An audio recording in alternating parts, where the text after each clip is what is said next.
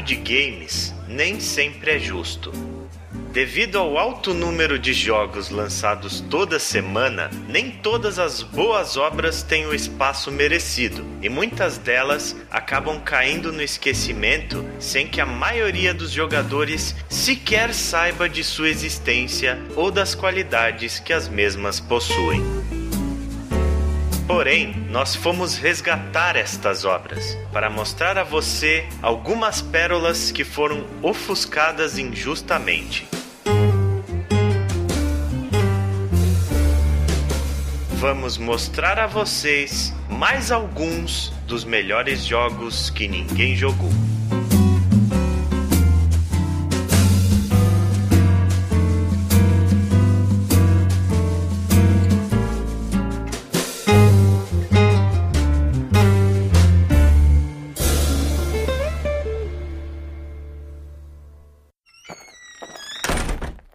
Sou o Ale Romero. Eu sou o Chico. Eu sou o Felipe Proto. E eu sou o Greg. Senhoras e senhores, sejam bem-vindos à edição número 23 do Ana Play.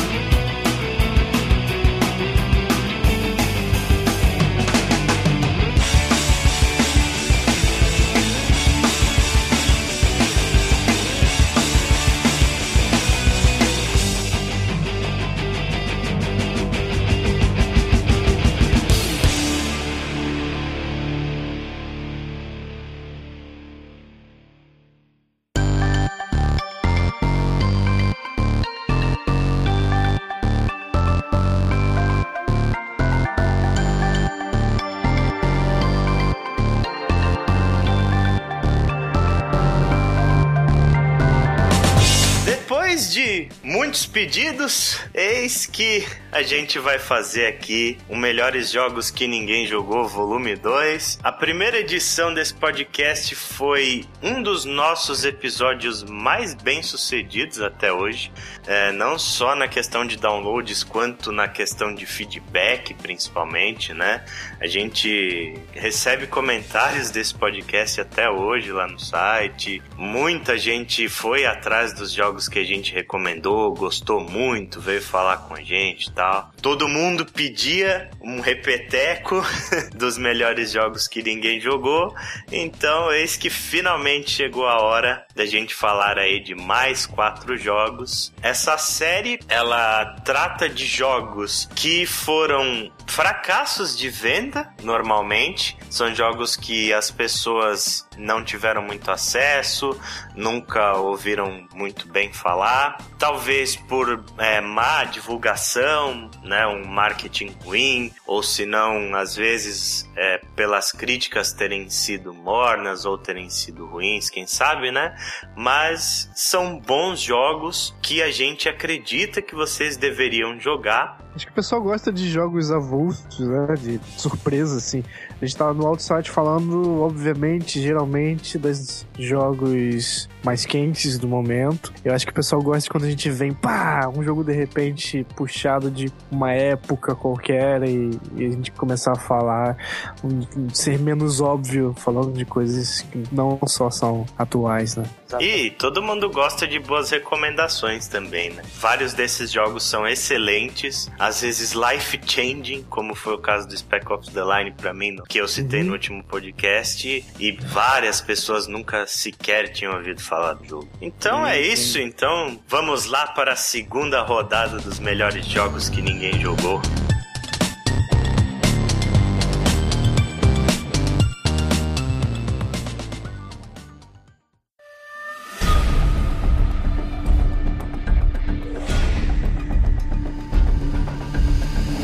Começar por você, Greg. Qual foi o jogo que você escolheu?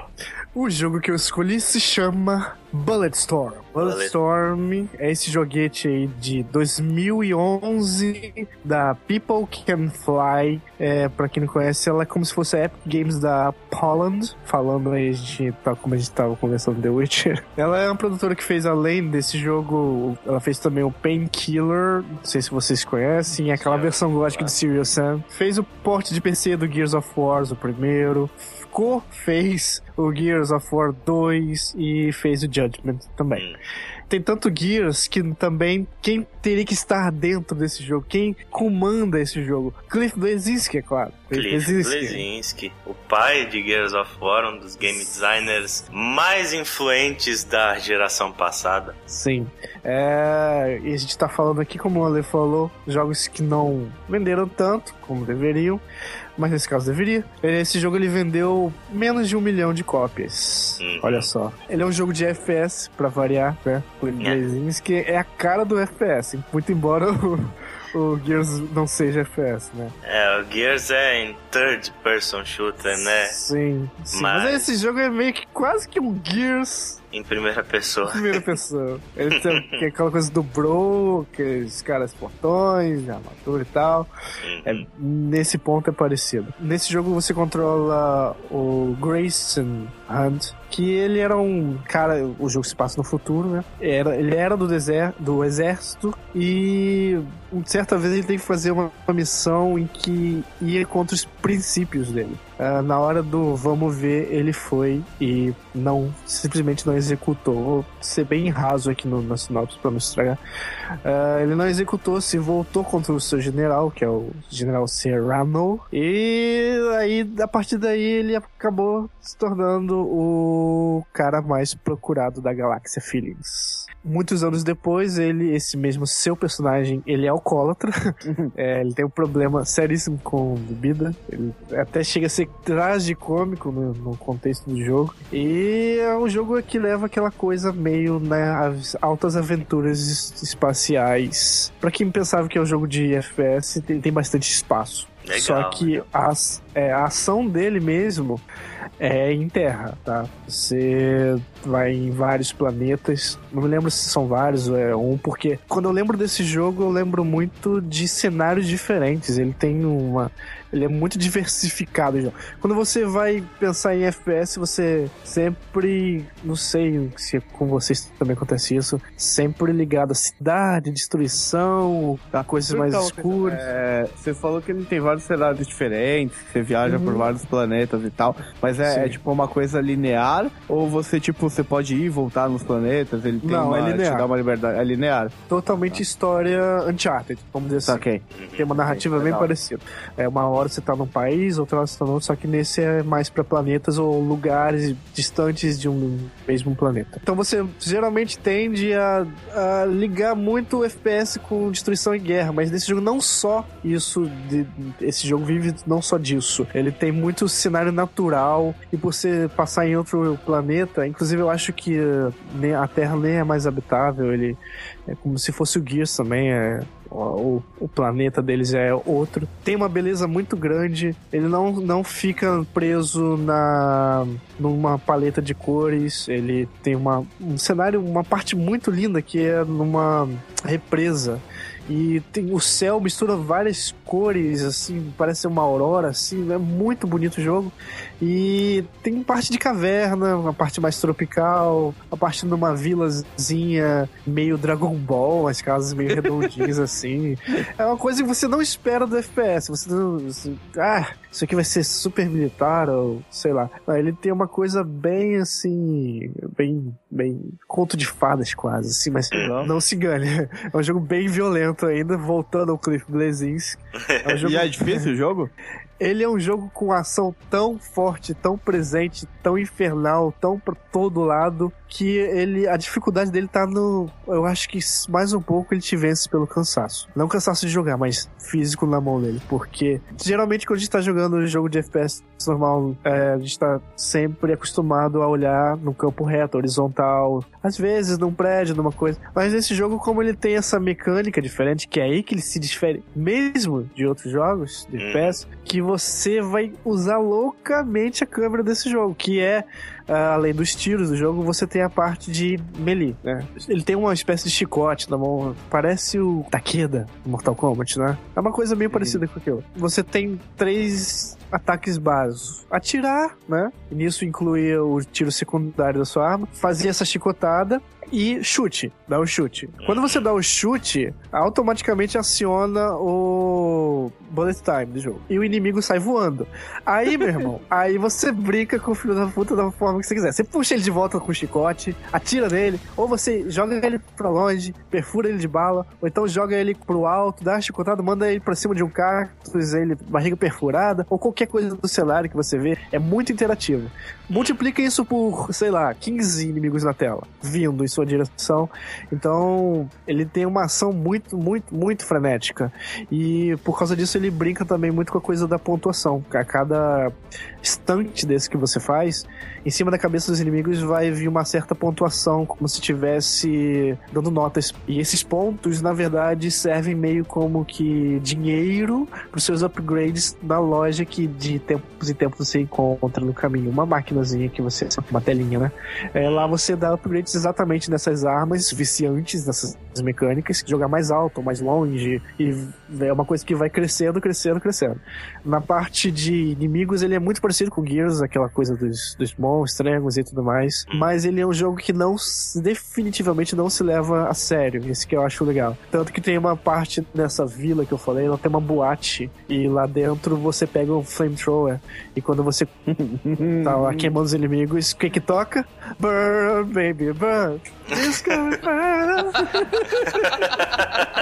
Sim, é. Momento Far Cry negro. 3, né? Sim, humor negro total. Sabe o que, que você falando desse jogo que, que veio na minha cabeça, assim? Eu, eu imaginei hum. um Devil May Cry em primeira pessoa. Nesse esquema de você dar Sim. chute, jogar inimigo pro alto, puxar, bater, dar tiro. É verdade, é, realmente. Eu não tinha feito essa ligação, mas pensando assim, era, seria como você. Ele só não pula assim, ele, ele uhum. pula, mas não pula Dante, né? Senão hum. você ia vomitar na porra do jogo, né? Não é. é... Uma coisa que, que eu penso assim, Gears of War, apesar dele ter sido um jogo conhecido pela mecânica que ele criou, que é o famoso jogo de murinho, né?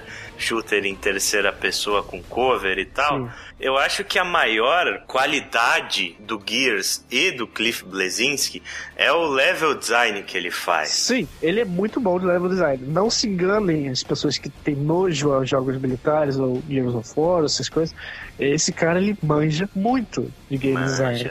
Porra, Gears of War era um jogo que eu imaginava que ia ser só andar pra frente e atirar loucamente, mas pelo Sim. contrário, pelo menos o primeiro, né, que foi o único que eu joguei, cada fase é completamente diferente uma da outra. Numa Sim. hora você tá no meio da guerra, fuck yeah, América atirando em todo mundo, mas, por exemplo, numa outra fase você tá se cagando de medo, andando num corredor escuro onde tá cheio de bicho pulando na sua cabeça, Sim. e aí um estágio foda que, tipo, você tem que só andar na luz, porque se você sair da luz os monstros te matam, aí você usa o co-op pra um cara Sim. ficar apontando a luz luz enquanto você anda e não sei o que.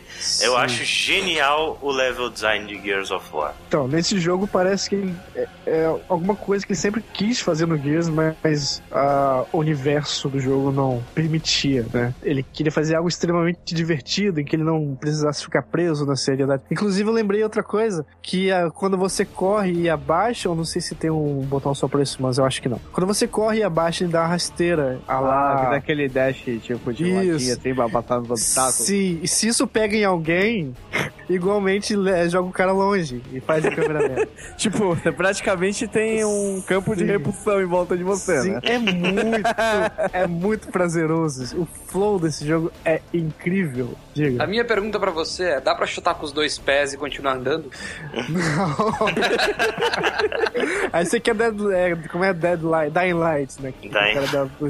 Mas o jogo ele ainda traz uma coisa muito old school pelo level design do Cliff Blesinski, tanto que os chefes são gigantescos, tem um padrão para você destruir, tem barrinha de energia para você destruir, você fica atirando loucamente, torcendo para aquela barrinha é, diminua.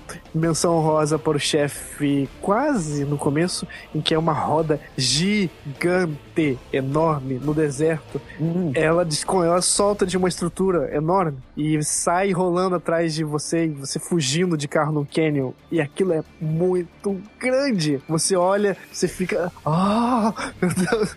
É muito maneiro. Vale a pena jogar, pelo menos para vocês chegarem até essa parte. É a única coisa assim, mais ou menos jogo que, como o Ale falou, no Gears, cada fase tá apelando pra um tipo de novidade diferente, tal como Mario Galaxy. Nesse jogo ele não tem isso. Ele, o que ele faz para você é mudar bastante o cenário, bastante cenários diferenciados com uma gama de inimigos crescente, né? Ele vai testando você até o seu limite no final do jogo ter um número de inimigos muito maior. Nisso o jogo pode ser que lá pro final comece a ficar talvez um pouco cansativo. Uhum. Mas eu só parei de jogar quando quando zerei o jogo. E ele também parece que tem um DLC com história adicional. Eu não joguei, mas fica. E é muito longo o jogo? É, ele é longo. Ele é longo. Eu achei longo, eu não sei. Porque todo mundo hoje em dia fala. Ah, não, 12 horinhas você já passa. Talvez o jogo tenha durado 12 horas para mim, mas não sei porque é longo para mim. Não sei se, é porque a mecânica se sustenta o suficiente, mas o não, não tem a necessidade de você zerar, se bem que a história tem um pouquinho de roteiro ali suficiente para você querer ver o final, mas eu recomendo que vocês joguem, nem que vocês larguem no meio, mas a primeira metade, pelo menos eu garanto que vocês vão se divertir muito por causa dessa mecânica de jogar as coisas longe e trazer ela para perto de novo, quantas vezes você quiser.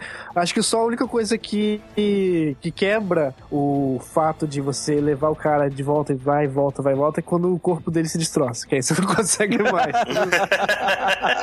então fica aí a recomendação Bulletstorm para 360, PS3 e PC. Recomendado principalmente em ordem PC, né? Que você vai garantir lá os seus 60 FPS. Se eu não, mas eu, se eu não me engano, acho que a versão de console 360 pelo menos tem 60 FPS. E segundo lugar, para quem não joga em console, jogue no 360, porque é um jogo baseado na Unreal, claro, né? Tá tudo ali em família. E o 360 se dá um pouquinho melhor com a, a essa engine. Então fica aí recomendado Bulletstorm.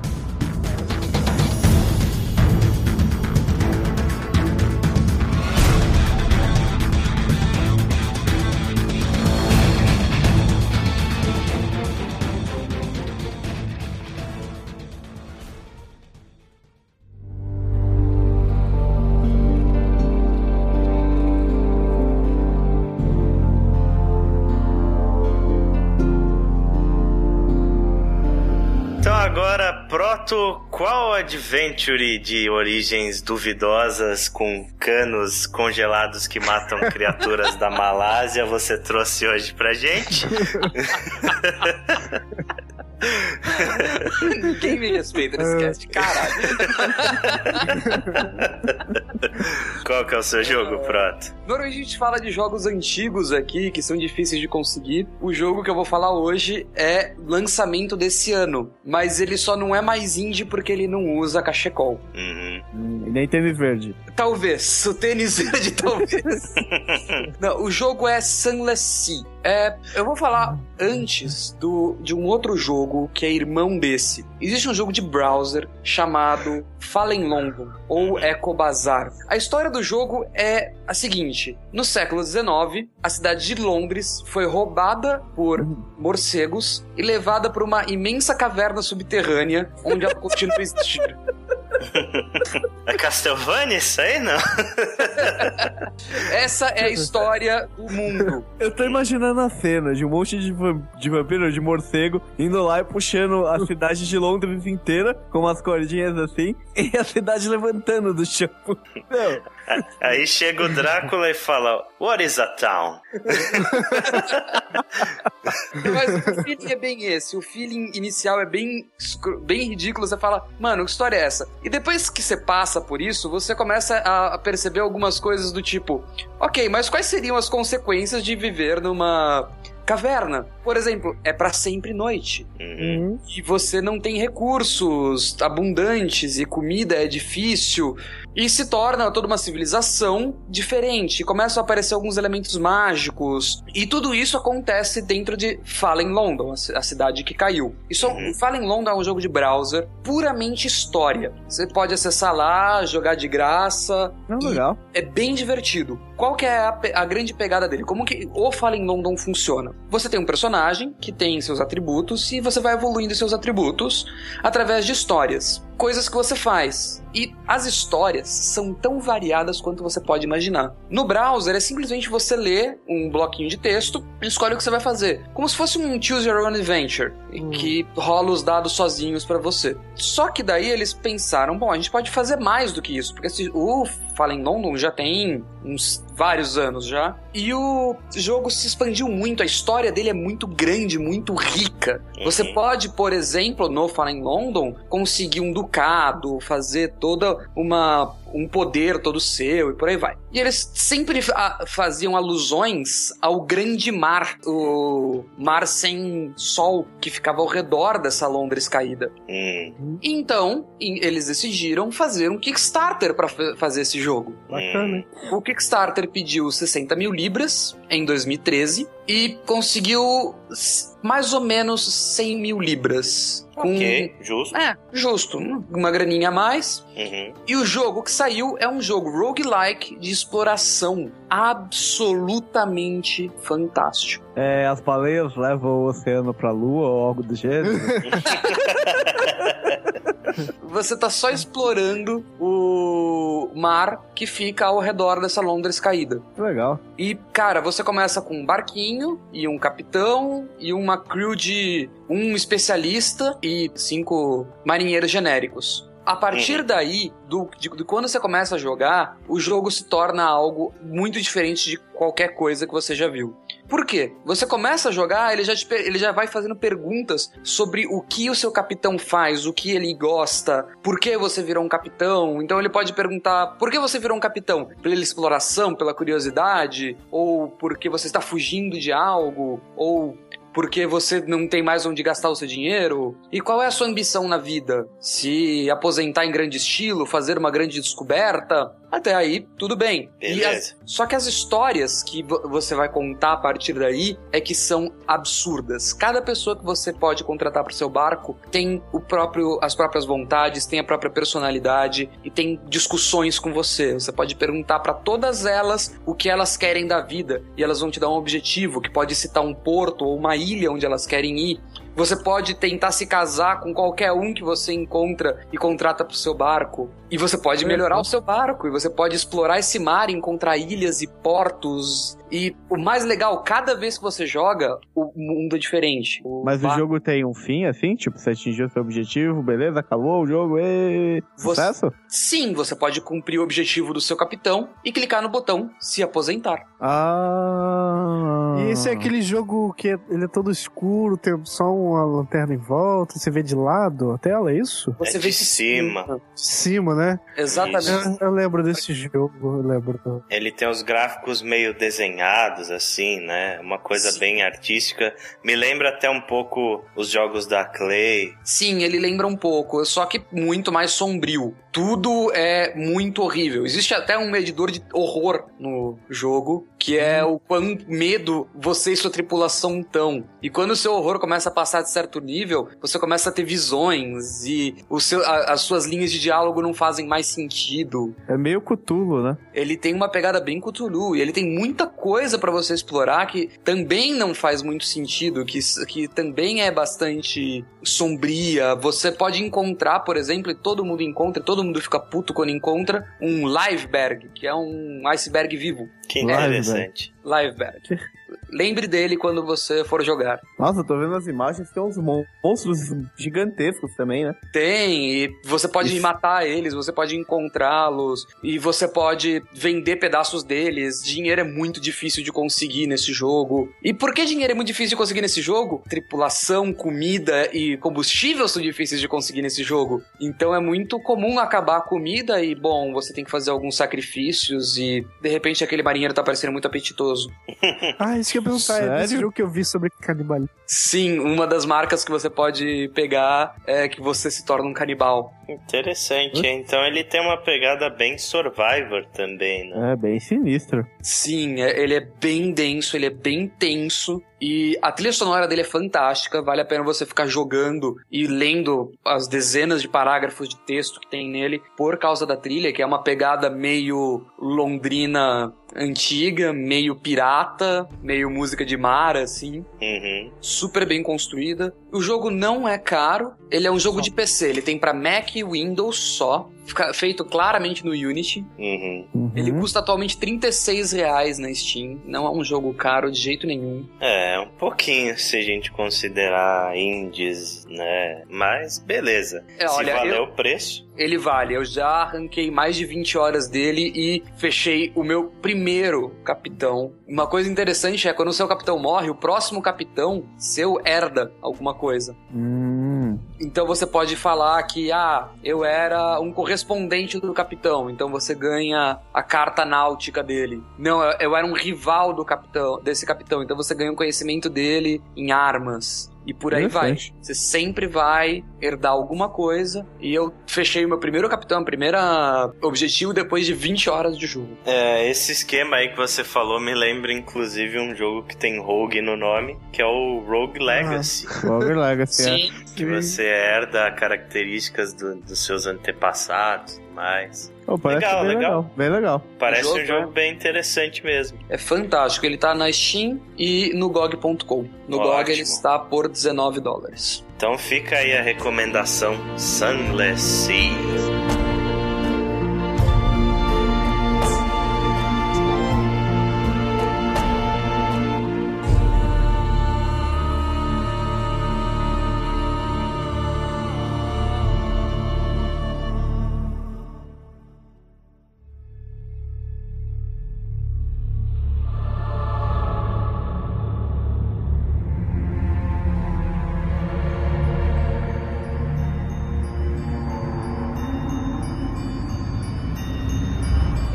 Sua vez, Chico. Qual jogo você escolheu? Eu escolhi The Darkness. Vou falar aqui do primeiro Darkness e não do segundo. Vou falar do jogo que saiu em Aham. 2007. Só saiu para Xbox 360 e PlayStation 3. Então você não vai achar no Steam, você não vai achar para PC. Uhum, e bem no comecinho da geração, né? Se eu não Isso. me engano, no Play 3 ele não tem nem troféu ainda. Não, não tem. E se hoje em dia você só acha ele, eu dei uma procurada, você só acha ele na live americana, se você for comprar online, mas você acha ele em mídia física na Amazon, em alguns. Ou acha por aí, Mercado Livre da vida. Não é um jogo tão difícil assim de se encontrar. Uhum. E é um jogaço, cara. Ele é um jogo de tiro em primeira pessoa. E só que o forte dele é, é a história, né? The Darkness é baseado todo numa história em quadrinho homônima, onde você joga com mafioso, né? Ele joga com um ítalo-americano que tem toda uma lenda que vai passado de família pela família de pai para filho, uma espécie, alguns chamam de maldição, outros chamam de dom, que é os poderes do Darkness, que é uma entidade, um demônio que possui o, o primogênito da família quando ele atinge 21 anos. E assim que o filho nasce, o pai morre. Por isso que o personagem aqui do jogo, que é o Jack Stacado, ele é, é órfão. Então ele tem uma infância meio sofrida, cresceu sozinho e tal. Então isso tudo faz parte do plot do jogo. Eu não vou nem falar tanto do plot, porque praticamente qualquer coisa que se falar muito é spoiler do jogo. É, e quem tiver familiarizado já com a HQ, que foi lançada pela Top Cow lá, que também tem os direitos da Witchblade e tudo mais, vai estar bem familiarizado com a história do jogo, porque é, ele conta todo o primeiro arco da HQ. Sim, e é bem sinistro, cara. O,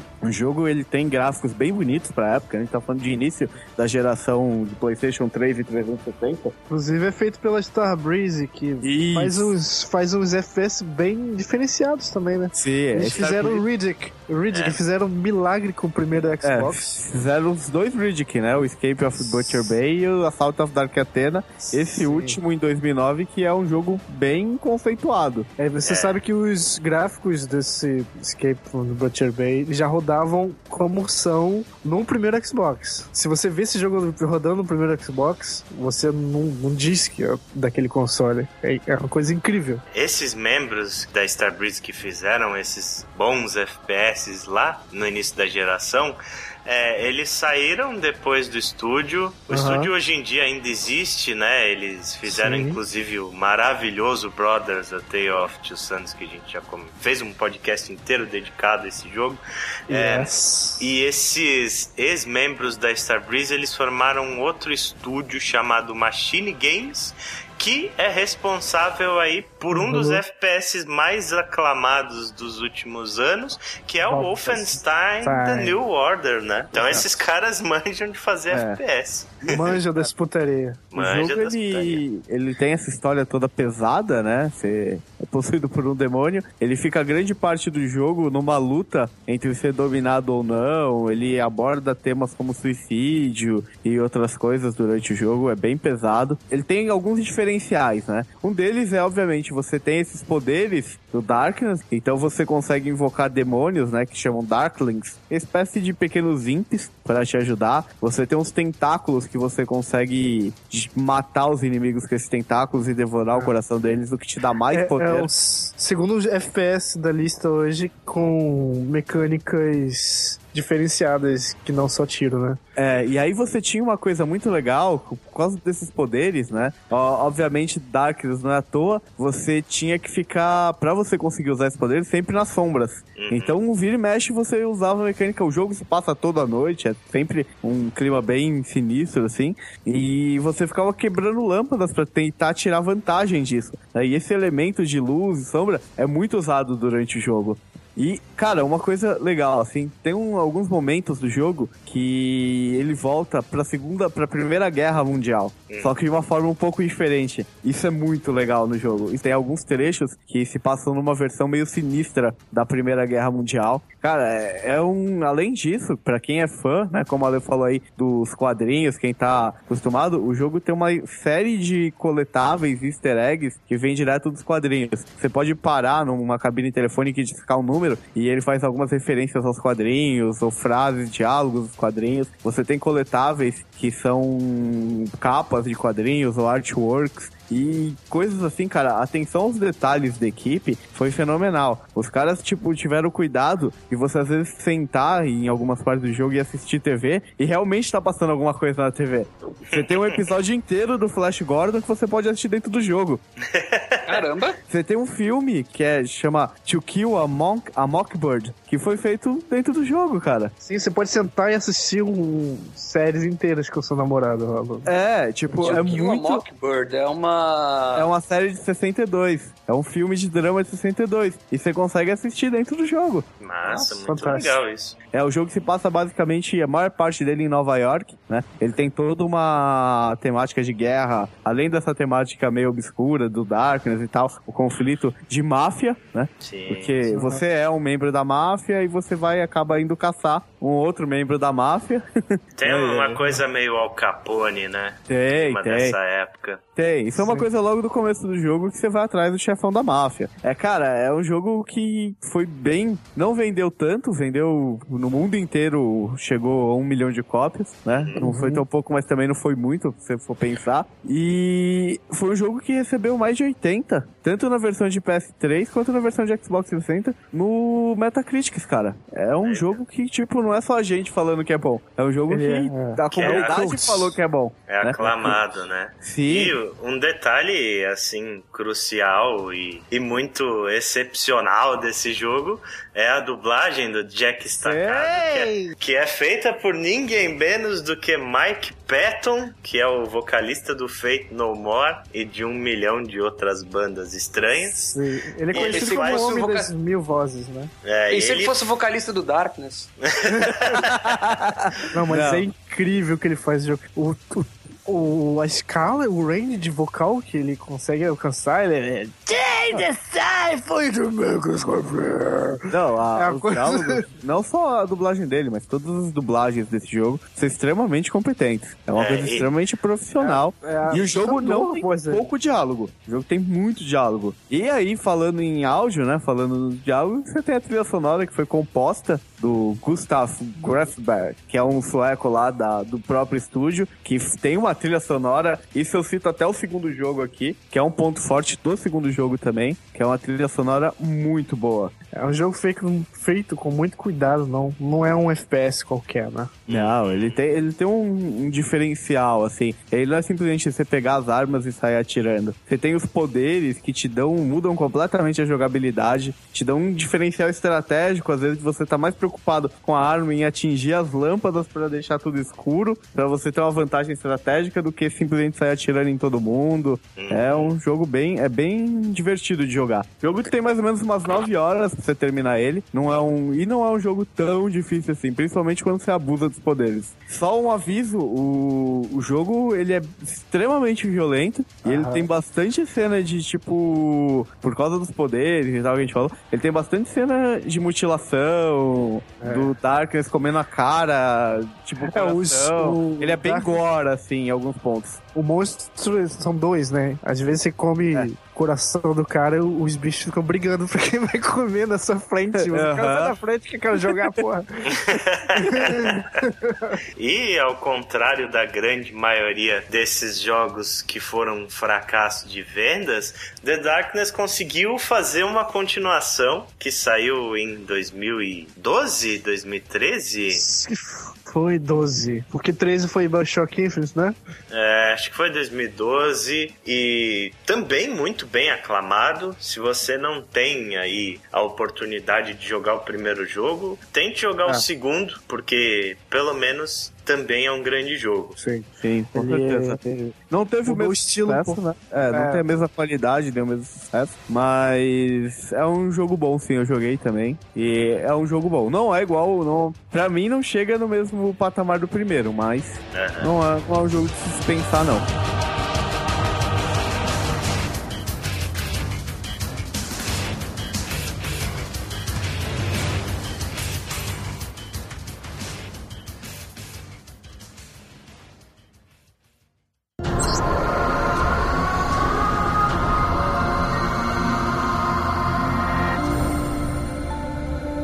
Então, pra terminar este podcast, eu vou falar do meu jogo, mais um FPS futurista aí pra conta. Esse foi prático, quase, quase o programa dos FPS, hein? Caraca, se o Proto não tivesse vindo, ia ser. Ia ser. Só que na realidade não é um FPS, é um third person shooter. Aí eu vou falar de Binary Domain, que é um jogo de 2012, lançado aí pro PS3, pro Xbox 360 e para o PC. É, o Binary Domain ele é um jogo do Toshihiro Nagoshi, que é o criador da série Yakuza. E ele foi naturalmente desenvolvido pelo Yakuza Team, né? Que é um estúdio da SEGA. E foi o único jogo, se eu não me engano, produzido por esse estúdio fora da série principal que eles produzem. O Binary Domain, ele é um shooter em terceira pessoa, com um sistema de cover e de equipes. E é um jogo com muitas similaridades com a outra obra que eu falei na primeira edição dos melhores jogos que ninguém jogou, que é o Spec Ops The Line. A primeira coisa é o fato dele ser um, um third person shooter com sistema de cover e que você controla um time. E o segundo é que ele também é um jogo focado na história e que tem um enredo relativamente complexo e bastante interessante, né? É, o Binary Domain ele eh, se passa num futuro pós-apocalíptico e o roteiro ele tem muita influência de algumas obras clássicas meio que cyberpunks, né? Como é o Blade Runner, o Eu Robô do Asimov e o AI Inteligência Artificial do Steven Spielberg. Uhum. É, no início do século XXI, devido ao aquecimento global forte que estava acontecendo, ocorreram inundações gigantescas e que tornaram três quartos do planeta Terra inabitável. Houve uma grande devastação e os seres humanos eles precisavam reconstruir o planeta, só que eles não tinham mão de obra suficiente para fazer isso, porque vocês imaginam tanto de gente que morreu durante essas catástrofes, né? E daí o que, que aconteceu? Por causa dessa falta de mão de obra, é, ocorreu uma explosão da robótica, que passou a ser meio que essencial no processo de reconstrução dessas cidades que foi é. feito por cima das estruturas das outras que estavam já inundadas. É, e aí, como a necessidade dessa tecnologia passou a ser muito alta, uma empresa americana chamada Berg, ela se tornou uma força dominante de mercado e garantiu aos Estados Unidos um status de superpotência nesse novo mundo, né? Para variar um pouco. Só que aí você pensa, porra, uma empresa americana especialista em robótica, isso é muito esquisito, né? Num Aí... jogo japonês. Exatamente. Obviamente, o que, que acontece? Toda a tecnologia que foi desenvolvida por essa empresa Berg, ela foi roubada de uma empresa japonesa chamada Amada Corp, que esses sim eram os verdadeiros especialistas em robótica da parada. Aí, em 2040, com a popularização que teve a robótica, os caras resolveram fazer uma nova convenção de Genebra né, que foi aquela convenção feita sobre direitos humanos e tudo mais. E nessa convenção eles especificaram que seria estritamente proibido a criação de robôs que fossem similares a seres humanos. E para garantir que essa ordem, que é chamada de cláusula 21, ela fosse cumprida, eles criaram uma espécie de OTAN, né, que é tipo uma, uma força militar chamada IRTA. E aí que o Binary Domain, ele de fato começa 40 anos depois, no ano de 2080, quando a sede da Berg, ela é invadida por um homem que ele descobre na realidade que ele é um robô. Então é revelado para o mundo a existência de uma criatura chamada Hollow Children, que são robôs idênticos aos seres humanos. Tipo, eles envelhecem, eles têm sentimentos, eles sentem dor, tudo exatamente como um ser humano normal. E o mais interessante de tudo é que eles não sabem que eles são robôs. Nossa, muito, muito, muito, muito mesmo parecido com o plot do Blade Runner. Exatamente, aí que eu falei que vem as influências desse jogo, né? E aí o que que acontece? O pessoal começa a ficar muito assustado, né? Tipo, o mundo entra em choque com essa revelação e começa a existir toda um questionamento religioso e filosófico em volta disso, né? Porque se o cara é idêntico a um ser humano, eles têm alma, não têm alma, e o quão é certo, o quão é errado matar esses caras, sendo que eles não sabem que eles são robôs começa a pipocar para todo canto esses caras, né? Tipo, as pessoas começam a descobrir que existem vários desses robôs no meio da sociedade e ninguém sabe se aquele cara que tá do seu lado é um robô ou não. E aí, beleza, né? Isso acontece, o tratado lá da cláusula 21 foi quebrado, e como a única empresa, além da Berg, que possui um conhecimento e tecnologia suficiente para construir esse tipo de robôs é a Amada, né? A IRTA, que era aquela organização militar que cumpria o tratado, envia uma equipe para o Japão atrás do presidente dessa companhia. E o seu personagem é o líder desse esquadrão, que é um cara chamado Dan Marshall. Uhum no meio dessa trama toda, ele é o, o office boy da parada toda, né? É, exatamente por aí. Battlestar e... Galáctica mandou um abraço pra esse plot. ah, vários, né? É, mas os japoneses nem sabem que isso existe, então eles plagiam mesmo. e aí, falando um pouco sobre o gameplay é, e as similaridades com o Spec Ops The Line, o Binary Domain ele é um shooter com controle de equipes, né?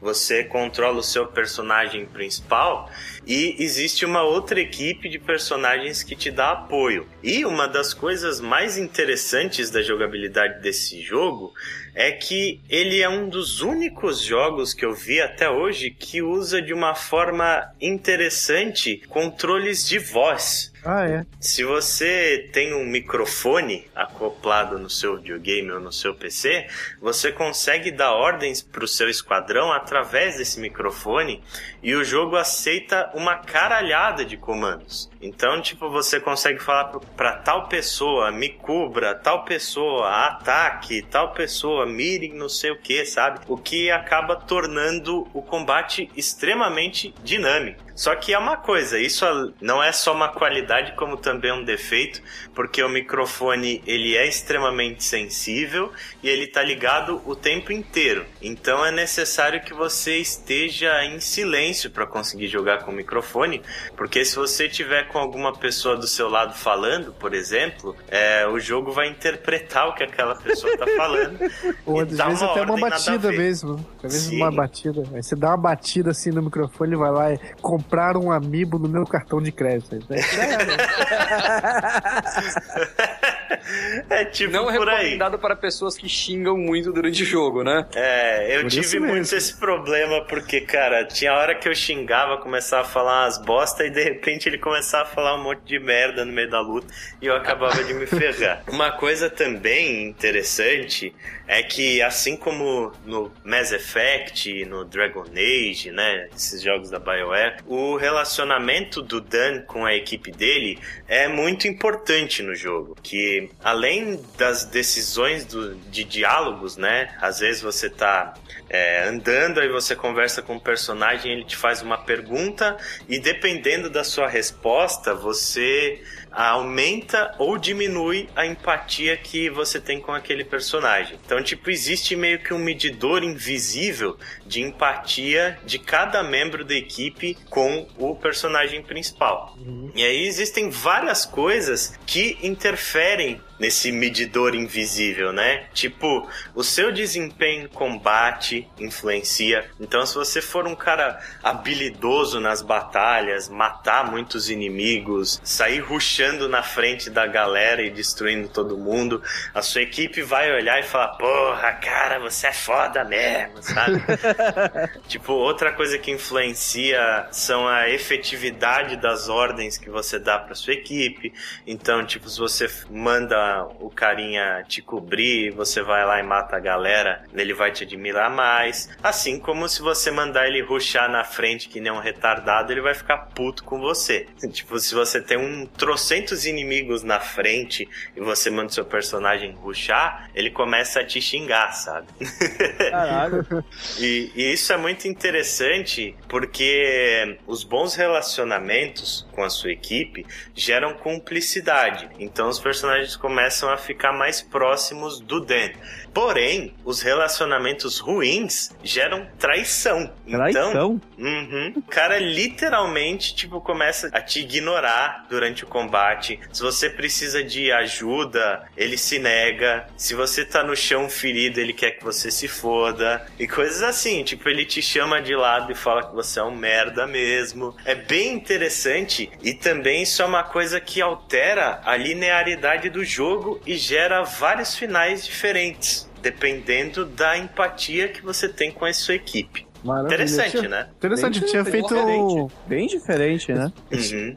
Eu tinha feito um review desse jogo na época, ele é da SEGA, né? Distribuído uhum. pela SEGA. SEGA, Isso. SEGA. Eu lembrei dele agora. É bem legal esse jogo mesmo. Sei porque ele é. me lembrou, não sei porquê, Vanquish. Apesar do ritmo ser totalmente diferente. É. Alguma coisa dele, alguma coisa dele me lembrou Vanquish. A japonesice, né? E é, exatamente.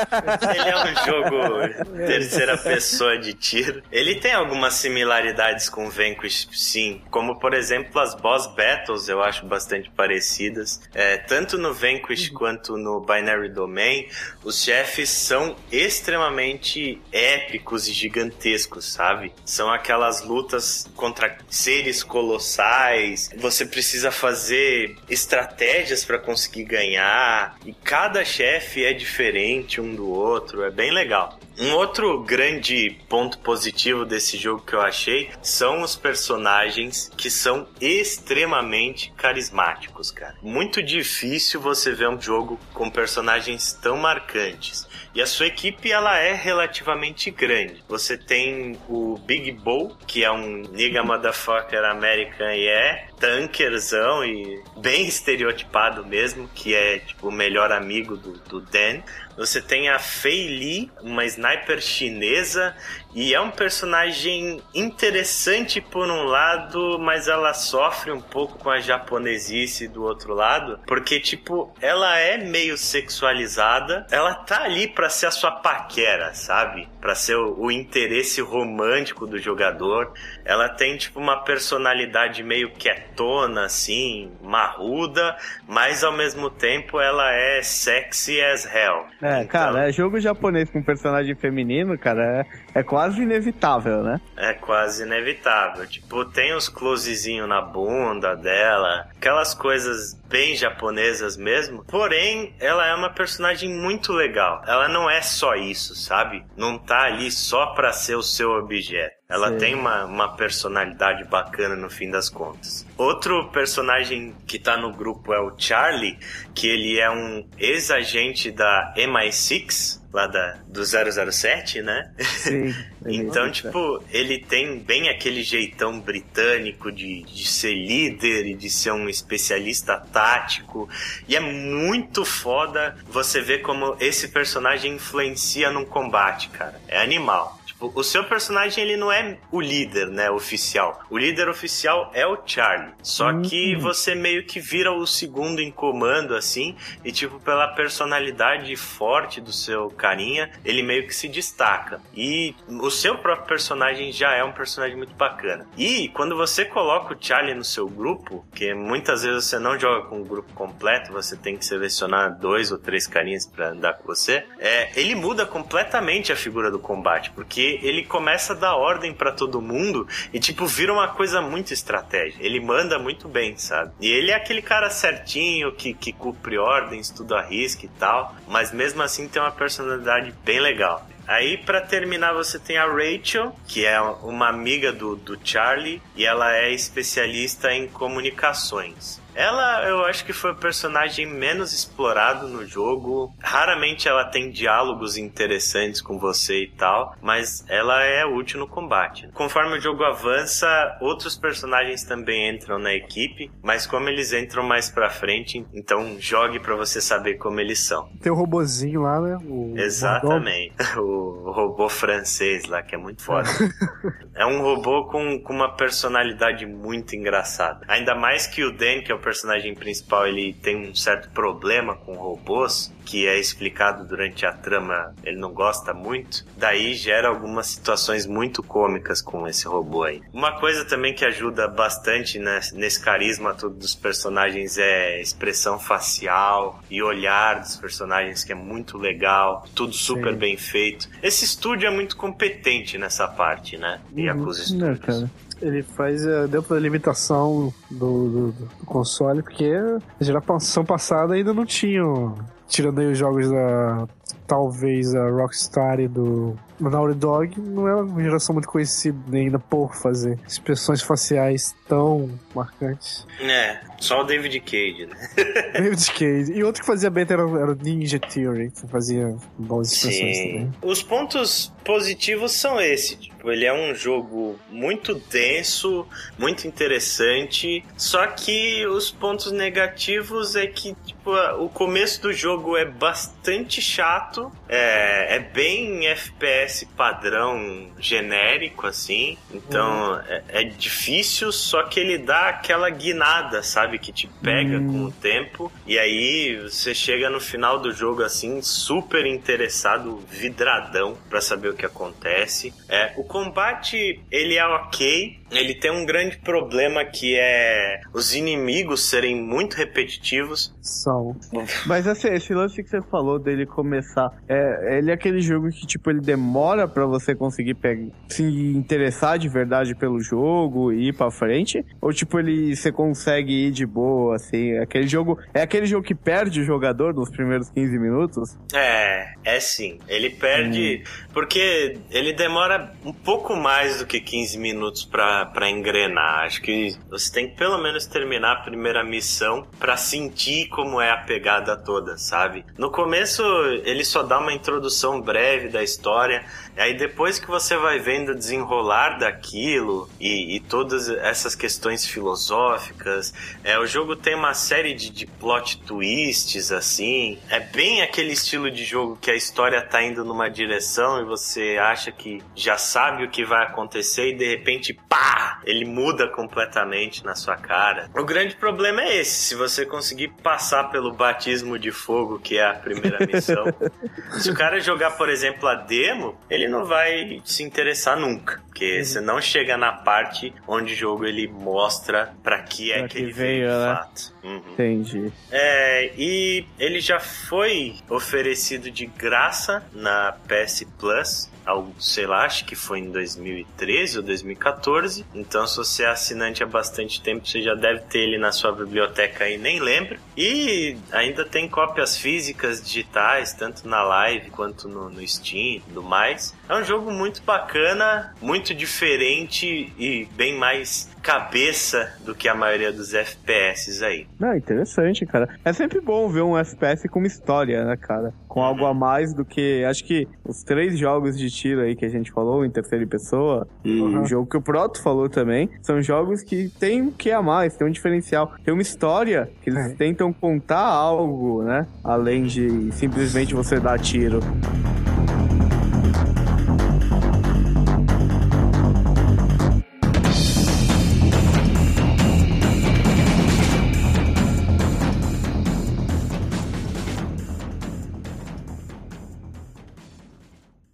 Essa foi a nossa lista de melhores jogos que ninguém jogou. Mais uma aí. Se vocês jogarem alguns desses jogos, se interessarem, por favor, deixem os seus comentários depois a respeito. A gente quer saber uhum. a opinião de vocês. Se vocês gostaram. Se vocês ou... jogaram também, se vocês é. jogaram esses jogos, complementa aí, adiciona a sua opinião. O que, que você acha desses jogos também aí. Fazer um desafio para eles. Cita aí três joguinhos que vocês também recomendariam pra gente. E aí, quais foram os seus jogos que você acha que pouca gente jogou, mas você, você acha que as pessoas têm que ver esse jogo, seja ele no PC, no, nos consoles? Posta aí pra gente saber. É? Quem sabe a gente não joga e fala dele no próximo jogo, no próximo episódio. Exatamente. É isso, isso aí. aí. Então, deixem aí os seus comentários no post, ou se você quiser mandar um e-mail pra gente, mande lá no contato arroba e a gente, como sempre, pede para vocês seguirem a gente lá no Twitter, no arroba WPWanaplay e curtir a nossa página do Facebook, no facebook.com WPWanaplay. Quem puder também ir lá no iTunes e fazer uma avaliação do podcast, isso é sempre uma coisa que nos ajuda muito Aliás, uma das mais importantes, que é o modo do podcast crescer e a gente continuar tendo vontade de fazer podcast. É, isso aí. E aí também vai lá no YouTube, se inscreve no nosso canal, assiste os vídeos lá. Se você tá ouvindo a gente ainda não viu nossos vídeos, já tem 11 vídeos lá, você tá atrasado 11 vídeos para assistir é. lá no o canal. canal. Tá numa, tá numa ascensão e a gente tá naquele momento crítico em que precisamos dos nossos primeiros assinantes. Então a gente precisa. A gente tá com 50. Vai lá e ajuda a aumentar. Agora, agora, vai, vai, corre. Agora. é isso. Já acabou tá... o cast, pode ir lá. a gente está aí com muito conteúdo legal. Mas por enquanto é isso, né? Posso falar mais um jogo que quase ninguém jogou, que eu recomendo? Hum. Half-Life 3. ninguém jogou esse, realmente. Esse é muito né? bom, ninguém jogou. Last Guardian também a gente fala. Last Guardian, outro. Então, beleza. Então a gente fica por aqui. Um abraço para todo mundo e até a próxima. Até! Falou!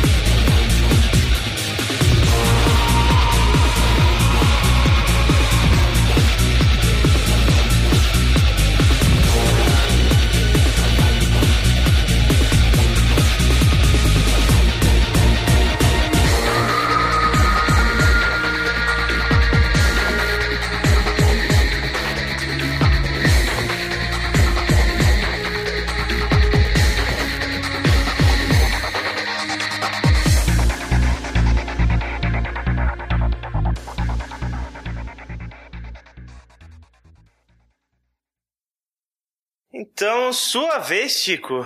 Qual jogo você escolheu? Eu escolhi The Darkness. The Darkness. Aquela banda, não? Não, não, não, não. Sério, a gente vai manter isso na gravação. ah, eu tava esperando. Se não mantiver na gravação principal, por favor, coloca daquele depois de dois minutos de silêncio no final do arquivo.